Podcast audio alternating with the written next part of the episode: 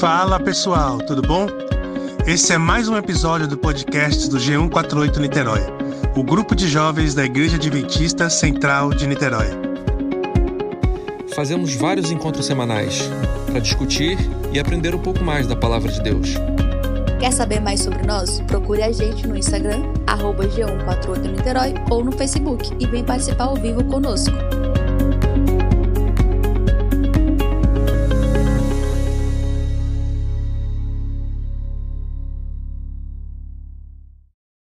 Boa noite, então, mais uma vez. É, a gente está terminando de ler o capítulo 14 do livro Desejado de Todas as Nações. O capítulo 14 fala sobre as chamas Messias. Aí hoje a gente vai ler no meu livro, a partir da página 86, no, na frase que está assim: Era esse o Cristo? Uma pergunta, né? Era esse o Cristo? Com respeito e curiosidade olhou o povo, aquele de quem se acabava de declarar ser o Filho de Deus. Haviam sido profundamente comovidos pelas palavras de João. Ele lhes falara em nome de Deus. Tinham-no escutado dia a dia, ao reprovar-lhes o pecado, e de dia a dia nele se fortalecer a convicção de ser ele enviado pelo céu. Mas quem era esse maior que João Batista? Não em seu trajar coisa alguma que indicasse posição. Era, na aparência, um personagem simples, vestido como eles, nos humildes trajes dos pobres. Havia entre a multidão alguns que, por ocasião do batismo de Cristo, tinham testemunhado a glória divina e ouvido a voz de Deus. Desde então, porém, mudara grandemente a aparência do Salvador. Em seu batismo, tinham-lhe visto o semblante transfigurado à luz do céu. Agora pálido, esgotado, emagrecido, ninguém o reconhecera senão o profeta João. Ao olhar o povo para ele, no entanto, viram uma fisionomia em que se uniam a divina compaixão e o poder consciente. Toda a expressão do olhar, todo o traço do semblante assinalava-se pela humildade e exprimia indizível amor. Parecia circundado de uma atmosfera de influência espiritual. Ao passo que suas maneiras eram suaves e despretensiosas, imprimia nos homens um sentimento de poder, que, embora oculto, não podia inteiramente velar. Era esse aquele por quem Israel tão longamente esperava? Jesus veio em pobreza e humildade, para que pudesse ser nosso exemplo ao mesmo tempo que nosso Redentor. Houvesse aparecido com pompa real e como poderia ter ensinado a humildade? Como poderia haver apresentado tão incisivas verdades como as do Sermão da Montanha? Onde estaria a esperança dos humildes da vida, houvesse Jesus vindo habitar como rei entre os homens? Para a multidão, no entanto, parecia impossível que aquele que era designado por João se pudesse relacionar com suas elevadas antecipações. Assim, muitos ficaram decepcionados e grandemente perplexos. As palavras que os sacerdotes e rabis tanto desejavam ouvir de que Jesus havia de restaurar então o reino a Israel, não foram proferidas. Por um rei assim, haviam eles esperado ansiosamente. Tal rei estavam prontos a receber, mas um que buscasse estabelecer-nos no coração um reino de justiça e paz, não aceitaria.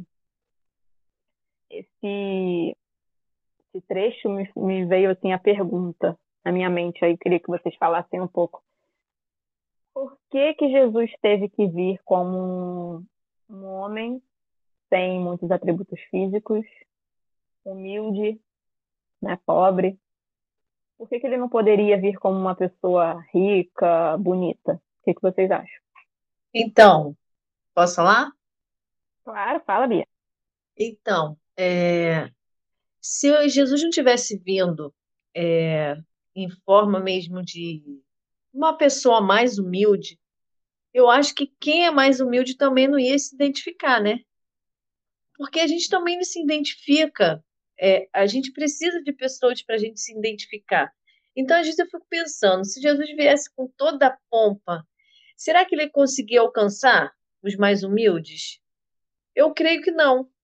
Porque quando a gente vê algo muito chique e tal, às vezes a gente tá tão, não sei, às vezes chega numa festa, caraca, isso aqui é muito chique. Aí, se você também não tá com uma roupa condizente, você fica até meio constrangido, né? De se aproximar, sei lá, das pessoas. Então eu acho que fica da mesma forma também isso. Então Jesus precisava vir humilde para atingir a todos, porque o rico não ia se afastar, porque ele também, né, uma pessoa se sente rica, orgulhosa, por que não é, falar com essa pessoa? E para o pobre, eu acho que causa mais empatia, né? E não sei, eu acho que o caminho é esse. Eu, acho que é o que eu penso. Não daria para ele vir rei. Pô, rei, será que a pessoa que é, é, tem menos recursos, será que iria se identificar com essa pessoa? Então, eu acho que é isso. Mas é só achismo, né? Isso é só uma, uma opinião em relação a, a essa tua pergunta. Show. Mais alguém? Porque eu fiquei me perguntando também, por, será que os pobres. Porque o pobre realmente é o que você falou. É, a gente, quando olha para uma pessoa muito assim, né? Com um padrão de vida muito alto, a gente tende a ficar receoso. Mas e o rico? Será que ele também não sente, não consegue se aproximar porque a pessoa é pobre no sentido de não querer se misturar por causa do orgulho? Como então que talvez Jesus alcançaria os ricos assumindo uma forma humilde? Ele não acabaria afastando mais? Então, mas aí eu acho que Jesus tinha o diferencial. É, ele, por mais que ele não tivesse posses, mas ele tinha o dom da palavra. Ele não era qualquer pessoa falando. Então eu acho que isso atraía. Ele era inteligente, ele era sábio, então ele sabia se colocar nos momentos certos.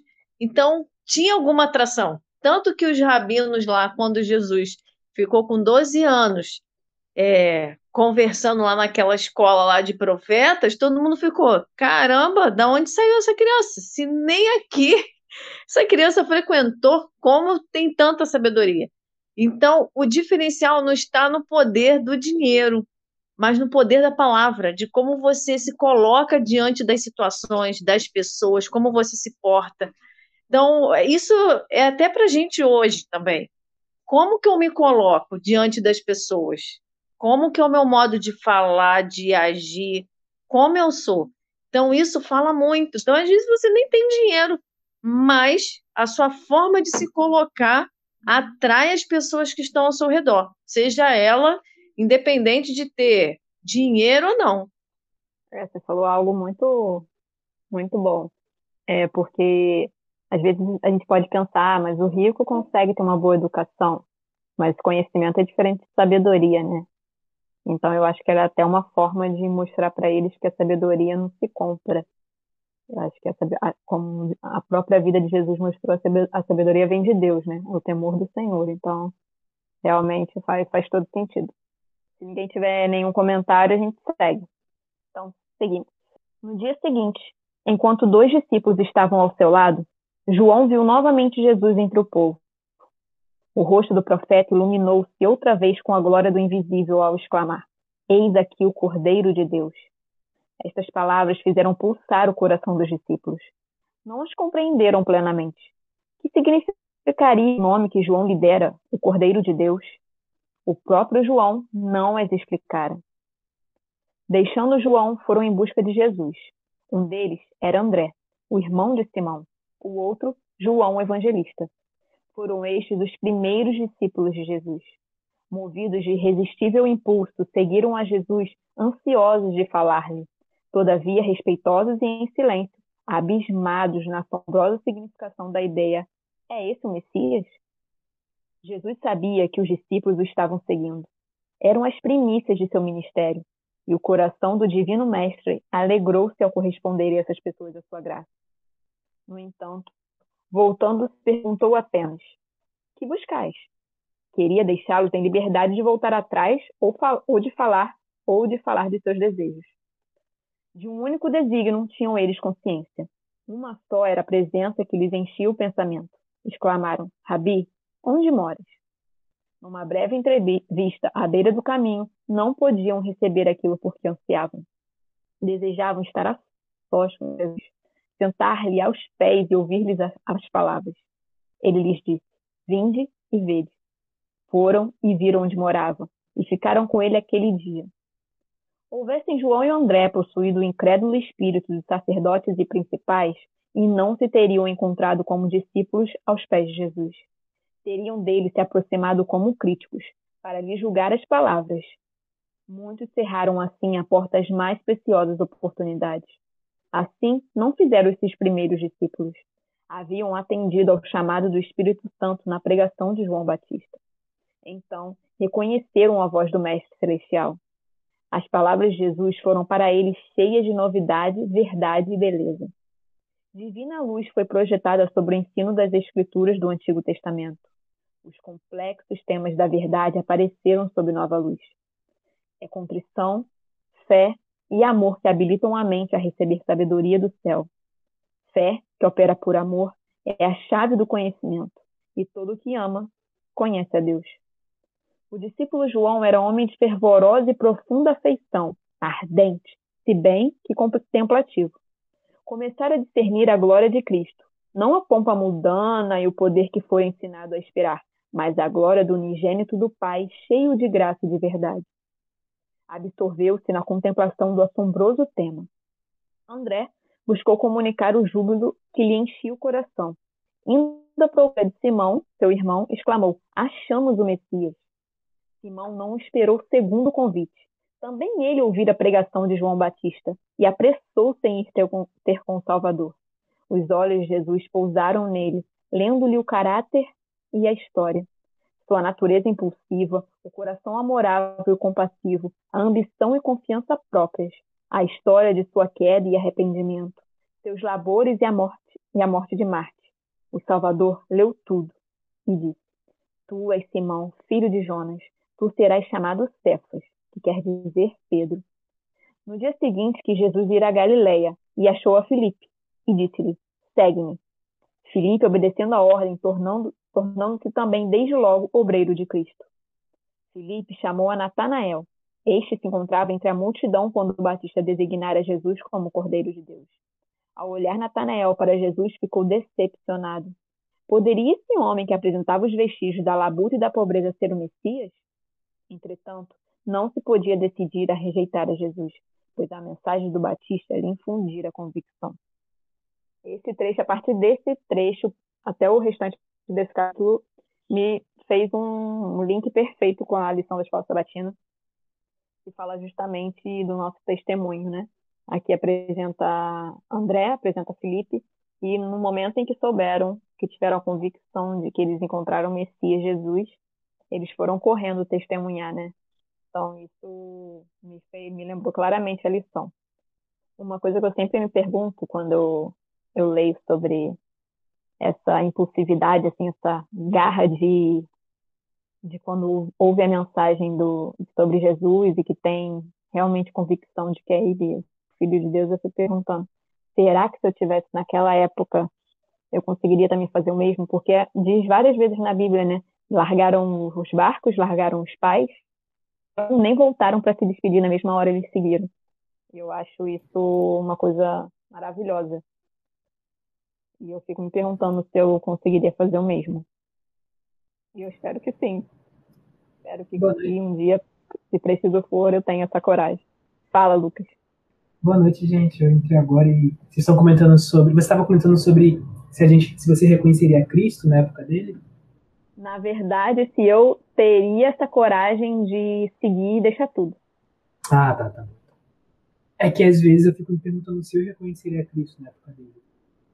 Porque se eu fosse judeu, o povo de Deus, a igreja de Deus naquela época, eu fico me perguntando, sabe? Porque, tipo, quando eu olho para Cristo, a gente pode olhar para a pessoa que multiplica pão e peixe, que perdoa pecado que faz o cego andar mas ao mesmo tempo eu olho para Cristo e vejo tipo filho de um possível adultério, uma pessoa pobre, então praticamente sim, vamos sei lá se fosse hoje em dia alguém vindo de uma favela, sabe? Porque as pessoas perguntam pode vir alguma coisa boa de Nazaré?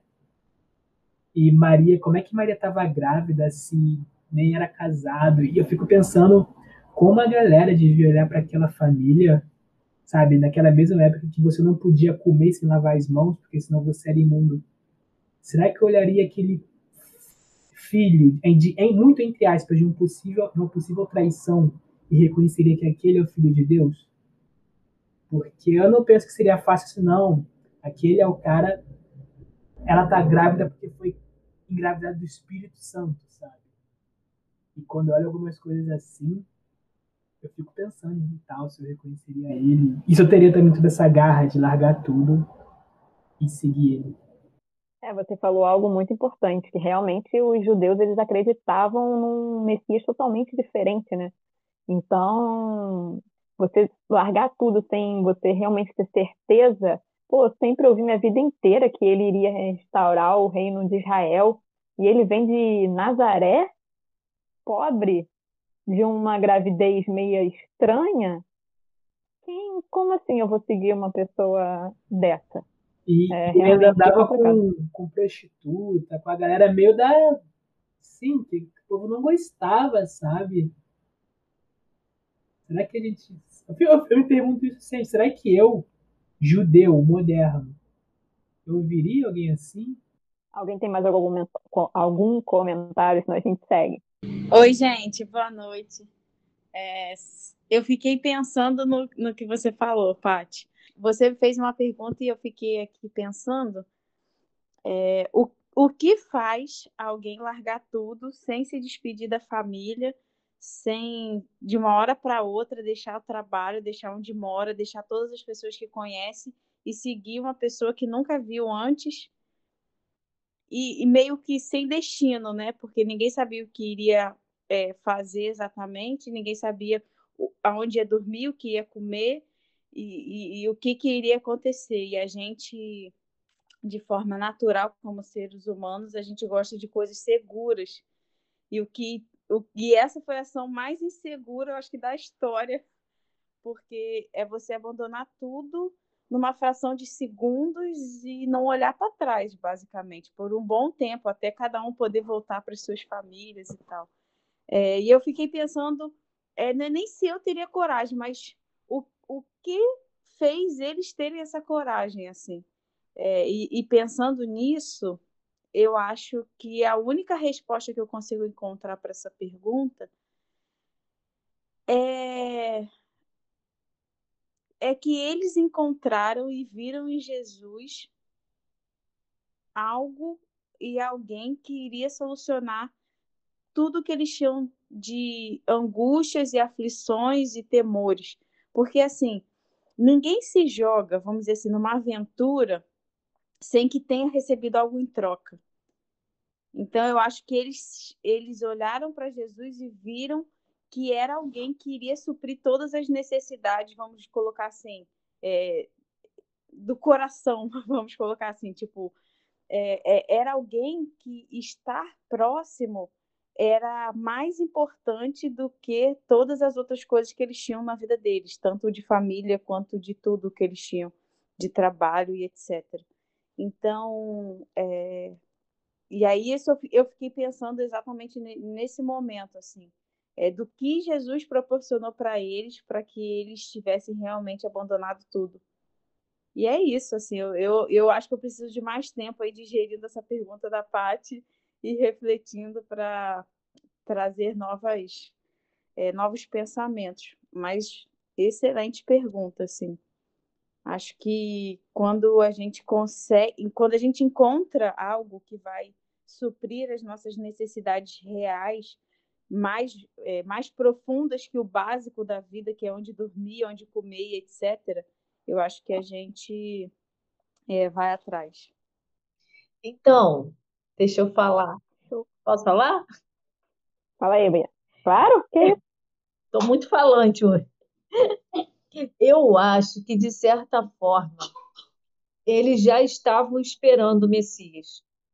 E aí, quando eles deram de cara com Jesus, creio que eles tiveram a certeza de que era o Messias. Será que não é por esse aí o caminho? Eles, de certa forma, talvez já estavam se preparando para encontrar o Salvador. E não tinha ainda encontrado ninguém como Jesus. Então, quando eles se deram conta de que aquele homem era diferente por suas atitudes, palavras. Então, eu acho que eles tiveram meio que dentro do coração dele, de cada um deles, né, a fé de que aquele era o Messias. Então, eles não titubearam de segui-lo. E será que hoje também a gente tem encontrado realmente Salvador? Fica uma pergunta aí. Será que estamos realmente nos preparando para encontrar o Salvador todos os dias? Porque não é só esperar a volta de Jesus. A gente tem que se preparar todos os dias para que, quando realmente acontecer a questão que, é, que a gente está, que a Paty comentou e Carol, de abandonar tudo para seguir, quando a coisa apertar, eu vou estar pronta. Então, encontrar o Salvador, acho que para mim hoje tem que ser todos os dias, para que quando realmente acontecer, eu possa realmente abandonar tudo e não titubear. E pensar, ó, esse mundo vai acabar mesmo, Jesus vai voltar, e eu preciso seguir e me mandar, né? Porque a gente sabe que as coisas vão apertar. Então, eu acho que aqueles homens, por mais que eles é, tiveram né, a vida transformada, é, assim, por completo, depois que Jesus né, morreu, e aí eles realmente caíram em si, que eles precisavam ter uma revolução de vida espiritual, mas eles tinham se preparado antes, creio eu, para encontrar esse Salvador. E quando deu de cara com Jesus, eles sabiam que eles tinham que abandonar tudo e segui-lo. Mas, assim, o, comentário que você fez me deu alguns cliques aqui também, Bia. Porque eu fiquei pensando, é, eu fiquei meio que juntando o que você falou com o que eu tinha falado antes. É, eu acho que eles se prepararam, sim, mas eu acho que é, eles já tinham assim um certo sentimento de serem os excluídos, né? Porque eles eles são o resto, vamos colocar assim. Eles não, não, não foram educados por rabis, eles não entraram em nenhuma escola para ser profeta, eles eram justamente a galera que não deu certo em lugar nenhum e viraram pescadores e por aí, por aí vai. Beleza, quem vai continuar a ler? A Paty voltou? Voltei, caí. Deixa eu então terminar o que eu estava falando. É, é, aquilo que você falou me deu um clique, porque, porque a gente, quando a gente pensa nos discípulos, eles, eles esperavam o Messias que iria restaurar Israel, que iria trazer o, a soberania de Israel de novo, ia derrotar Roma. Eles não tinham noção de que eles iriam sofrer, que eles viriam a ser mártires. É, nada disso eles imaginavam. Talvez um, uma guerra para conquistar o poder, mas não não algo como foi, é, que eles seriam odiados dessa forma pelas próprias pessoas do povo dele, pelas pessoas que eles conheciam. E a gente, quando a gente pensa em ser cristão, a gente pensa que a gente pode passar por isso, que a gente pode é, ser maltratado pelos nossos, pela nossa própria família, que a gente pode ser perseguido, que a gente pode vir a morrer, que a gente vai perder várias oportunidades. A gente sabe do preço. Então, talvez, não sei, pode ser que hoje seja um pouco mais difícil, porque a gente sabe tudo o que já aconteceu na história e que vai acontecer, e eles não tinham tanta certeza, porque eles aguardavam um Messias restaurador, o rei de Israel físico, terreno. Pode ser que seja isso. Ah, faz sentido também isso. Uhum. É, não, não dizendo que eles não tiveram que abandonar as coisas, óbvio que não. Mas eu acho que talvez ali eles não tivessem tanta convicção. Depois, sim, que eles viram a morte de Cristo, tudo que eles iam passar, aí eu acho que a fé deles teve que ser maior ainda. É, faz sentido o que você falou, tanto que tem aquele episódio, né? Que a mãe pede para que os filhos sentem um em cada lado de Jesus quando viesse o reino dele. Era um reino terreno que eles esperavam, né? Não era um reino Exatamente. Não é um outro reino celestial, é do terreno. É, tem sentido, faz sentido isso que você disse, sim. Ou até mesmo aquele episódio que discutem para ver quem é o maior no reino, quem vai ser o maior no reino. Uhum. Fala, então, que na verdade, aquele que for o menor, etc. Exatamente. Então, continuamos. Ao tempo em que Filipe o chamou, Natanael se havia retirado para um bosque sossegado, a fim de meditar sobre o anúncio de João e as dias concernentes ao Messias. Orou para que, se aquele que João anunciara fosse o libertador, isso lhe fosse dado a conhecer. E o Espírito Santo repousou sobre ele com a certeza de que Deus visitara seu povo, levantando-lhes um poder salvador. Felipe sabia que seu amigo estava examinando as profecias, e enquanto Natanael orava sob uma figueira, descobriu-lhe o retiro. Muitas vezes haviam orado juntos nesse isolado lugar, ocultos pela folhagem. A mensagem, havemos achado aquele de quem Moisés escreveu na lei os profetas, pareceu a Natanael uma resposta direta à sua oração. Mas Felipe tinha ainda fé vacilante, acrescentou o duvidoso. Jesus de Nazaré, filho de José. Novamente surgiu o preconceito no coração de Natanael. Exclamou: Pode vir alguma coisa boa de Nazaré? Felipe não entrou em discussão. Disse: Vem e vê. Jesus viu Natanael vir ter com ele e disse: Eis aqui um verdadeiro israelita em quem não há dolo. Surpreendido, exclamou Natanael: De onde me conheces tu? Jesus respondeu e disse: Antes que Felipe te chamasse, te vi eu, estando tu debaixo da figueira. Foi suficiente. O Divino Espírito que dera testemunha a Natanael em sua solitária oração sobre a figueira falou-lhe agora nas palavras de Jesus. Com ponto em dúvida e de algum modo cedendo ao preconceito, Natanael fora ter com Cristo, possuído do sincero anelo de conhecer a verdade, e agora seu desejo foi satisfeito. Sua fé foi além da daquele que o levara a Jesus. Respondeu: Rabi, tu és o filho de Deus, tu és o rei de Israel. Se Natanael houvesse confiado na direção dos rabis, nunca haveria encontrado a Jesus. Foi vendo e julgando por si mesmo que se tornou discípulo. Assim acontece no caso de muitos hoje em dia, a quem o preconceito impede de aceitar o bem. Quão diverso seria o resultado viessem eles e vissem.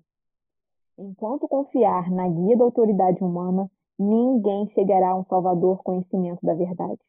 Como Natanael, necessitamos estudar por nós mesmos a palavra de Deus e orar pela iluminação do Espírito Santo. Aquele que viu Natanael debaixo da figueira, ver-nos-á no lugar secreto da oração. Anjos do mundo da luz acham-se ao pé daqueles que em humildade buscam a guia divina. Com a ovação de João, André e Simão, Filipe e Natanael começou o fundamento da igreja cristã. João dirigiu dois de seus discípulos a Cristo. Então, um deles, André, achou seu irmão e chamou-o para o Salvador. Foi logo chamado Filipe e este foi em busca de Natanael. Esses exemplos nos devem ensinar a importância do esforço pessoal de fazer apelos diretos a nossos parentes, amigos e vizinhos. Existem pessoas que, durante uma existência, têm professado estar relacionadas com Cristo e, todavia, nunca fizeram um esforço pessoal para levar uma pessoa sequer ao Salvador. Deixam todo o trabalho ao ministro. Este pode ser apto para sua vocação, mas não lhe é possível fazer aquilo que Deus deixou aos membros da igreja. Muitos há que necessitam do serviço de amoráveis corações cristãos. Tem se emergido na ruína muitos que poderiam ter sido salvos houvessem seus vinhos, homens e mulheres comuns, se esforçado em benefício deles. Muitos há à espera de que alguém se lhes dirija pessoalmente. Na própria família, vizinhança, na cidade em que residimos, há trabalho para fazermos como missionários de Cristo. Se somos cristãos, essa obra será nosso direito. Mal está uma pessoa convertida, nasce dentro dela o desejo de tornar conhecido a outros que precioso amigo encontrou em Jesus. A salvadora e santificadora verdade não lhe pode ficar fechada no coração. Todos quantos se consagram a Deus podem ser portadores de luz, de luz. Deus os torna instrumentos seus para comunicar a outros as riquezas de sua graça. Sua promessa é: e a elas e aos lugares ao redor do meu outeiro eu porei por bênção e farei descer a chuva a seu tempo, chuvas de bênção serão. Quase escola sabatina, né? Lição da escola sabatina esse trecho, né? Exatamente.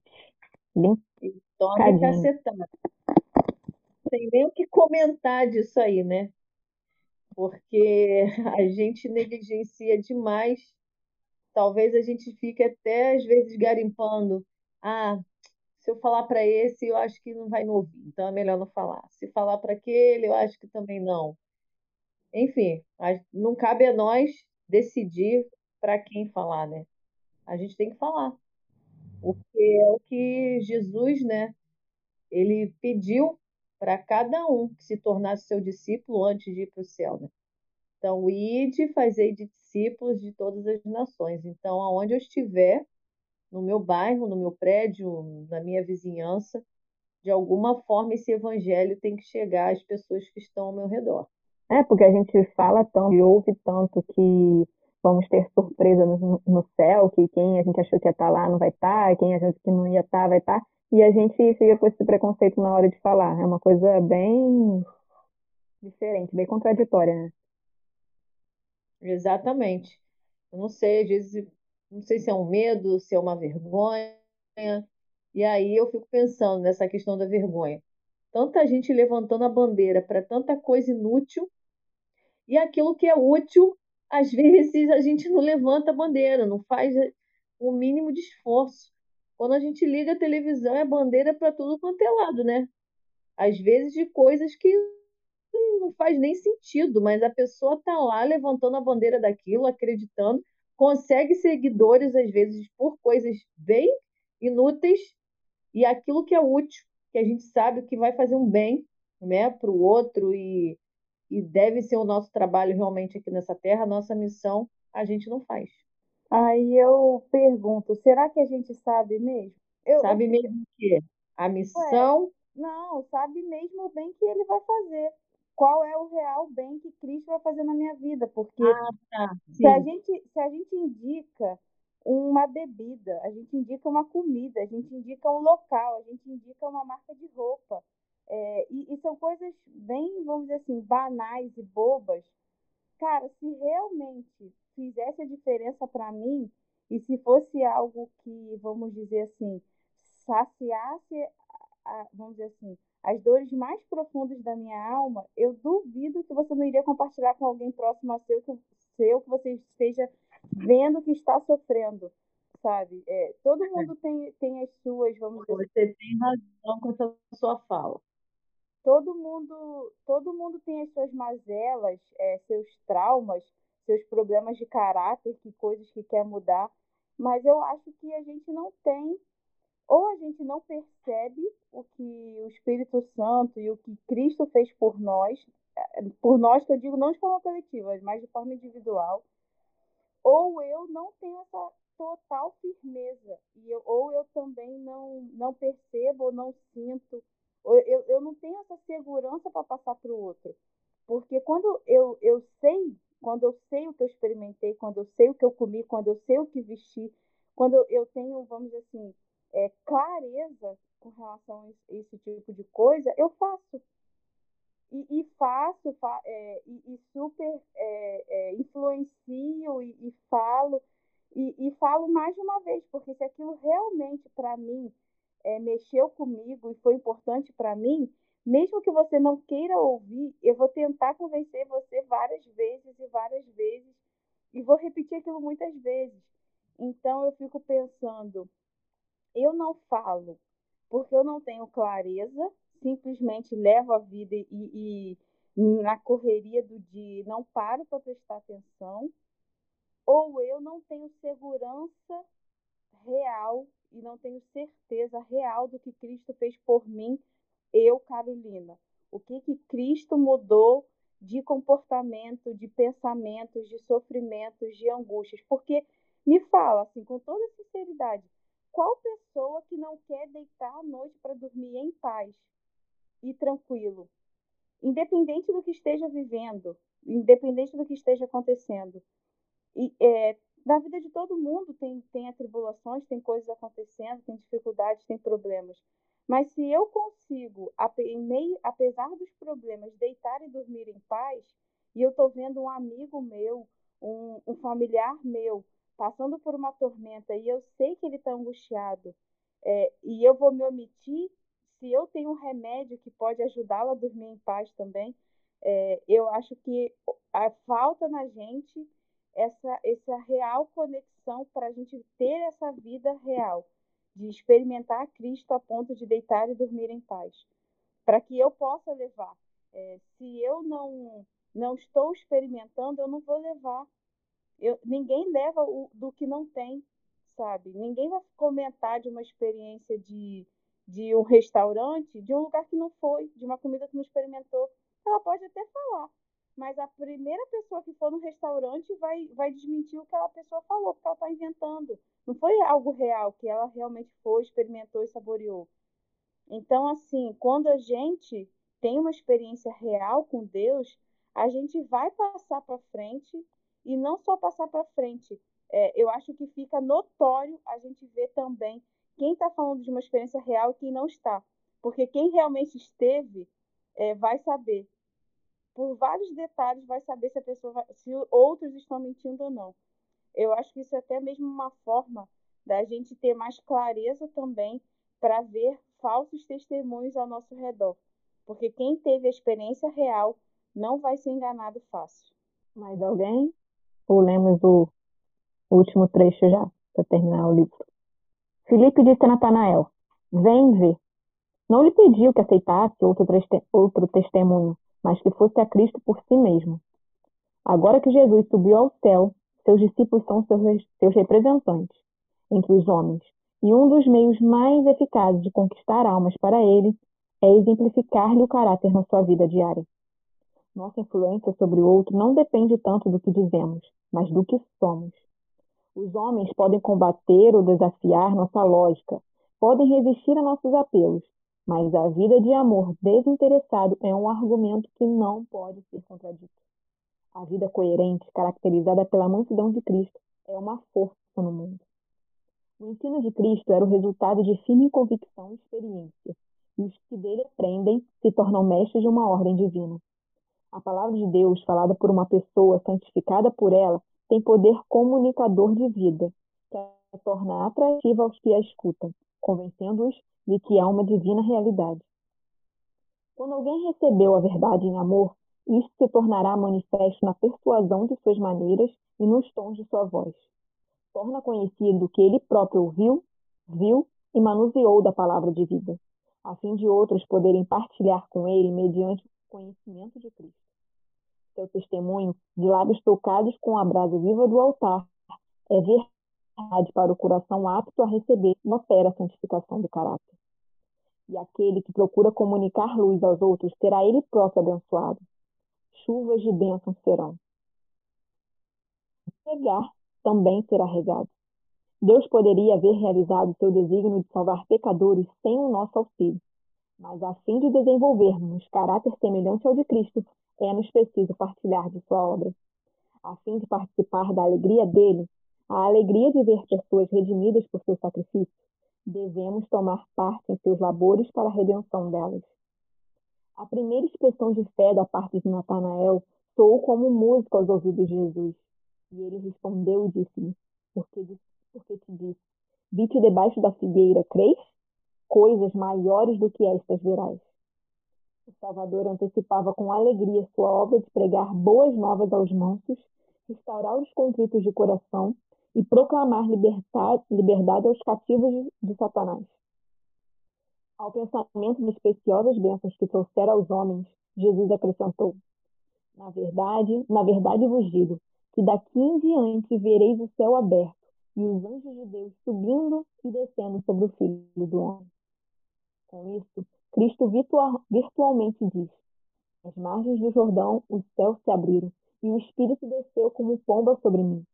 Aquela cena não era senão um testemunho de que eu sou Filho de Deus.